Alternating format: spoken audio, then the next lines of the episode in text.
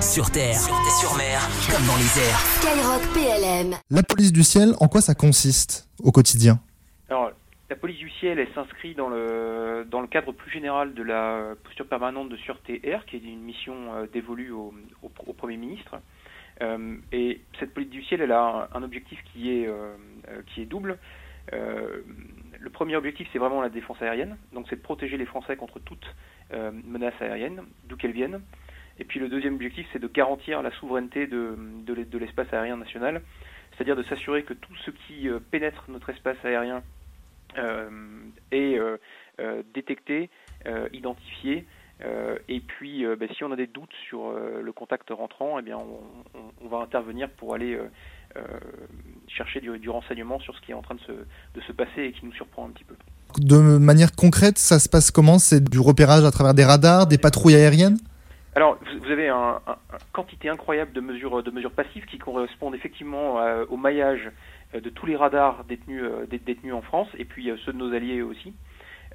Et en fait, avec ces radars, on, on, on- on corrèle du renseignement et puis les plans de vol fournis par la Direction générale de l'aviation civile pour caler une, ident- une identité à chaque plot radar qui viendrait à passer dans notre espace aérien. Donc ça, c'est les mesures passives. Et la police du ciel, à laquelle j'appartiens euh, en ce, en ce moment, les, euh, les avions qui sont prêts à décoller euh, H24, 7 jours sur 7 et 365 jours par an, euh, ils sont là justement au cas où on n'arriverait pas, avec le renseignement dont on dispose, ou avec les plans de vol qui seraient fournis par la Direction générale de l'aviation civile, euh, à déterminer à quoi correspond un plot radar. Et du coup, euh, les avions seraient envoyés sur ce plot pour euh, faire des mesures de renseignement et voir de quoi, de quoi ils retournent exactement. Dans le contexte actuel, qui est un contexte très particulier euh, pour beaucoup de monde, euh, j'ai deux, deux questions par rapport à ça. Est-ce que, en tant que membre de police du ciel, vous êtes mobilisé dans l'opération résilience de près ou de loin?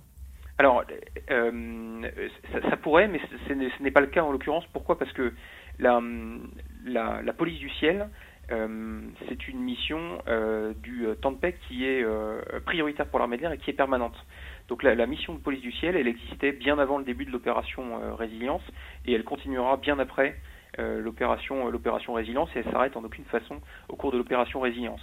Euh, c'est juste que les moyens qu'on met euh, pour assurer cette permanence euh, de, police du ciel euh, pourraient être, une fois qu'ils ils sont désengagés, pour être euh, utilisés sur l'opération résilience par, ex- par exemple. Mais c'est deux choses qui sont vraiment complètement séparées. J'appartiens à un escadron de chasse euh, qui a euh, à sa charge la tenue d'un plot de permanence, euh, de permanence opérationnelle. Et donc, bah, je suis un des pilotes qui vient armer ce plot, mais je, je n'arme ce plot que pour une certaine, que pour une certaine durée, pas, pas, pas H24, 7 jours sur 7, 365 jours par an. Dans ce contexte particulier, sans parler de l'opération résilience, mais plutôt pour parler euh, de, de la police du ciel, est-ce qu'il y a des choses qui changent? Est-ce qu'il y a des choses qui ont évolué? Est-ce qu'il y a des choses qui ont été enlevées pendant vos, soit vos entraînements ou vos sorties? Alors, le, ce qui change, bien évidemment, c'est euh, la quantité de, de la quantité de trafic à traverser notre, notre espace aérien. Donc, euh, en temps normal, euh, il y a environ 12 000, euh, 12 000 appareils euh, qui traversent le, qui traversent l'espace aérien national euh, en, en, en 24 heures.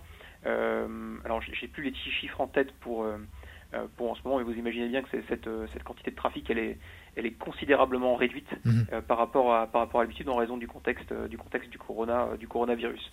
Donc quelque part, c'est bien plus calme pour ce qui est de d'identifier les, euh, les les contacts radars qui viendraient à traverser notre espace aérien. Pour autant, il y en a encore, donc on maintient la, la mission de police du ciel. Et puis il y a aussi tout le volet euh, défense aérienne. Euh, donc on, on est là aussi pour, pour assurer ça. Et ça, pour le coup, ça ne dépend pas du nombre de trafics, euh, du nombre de contacts civils qui viendraient à traverser notre espace aérien. En tant que personne et en tant que militaire, est-ce qu'il y a des choses qui, qui ont changé au quotidien dans votre, dans votre travail?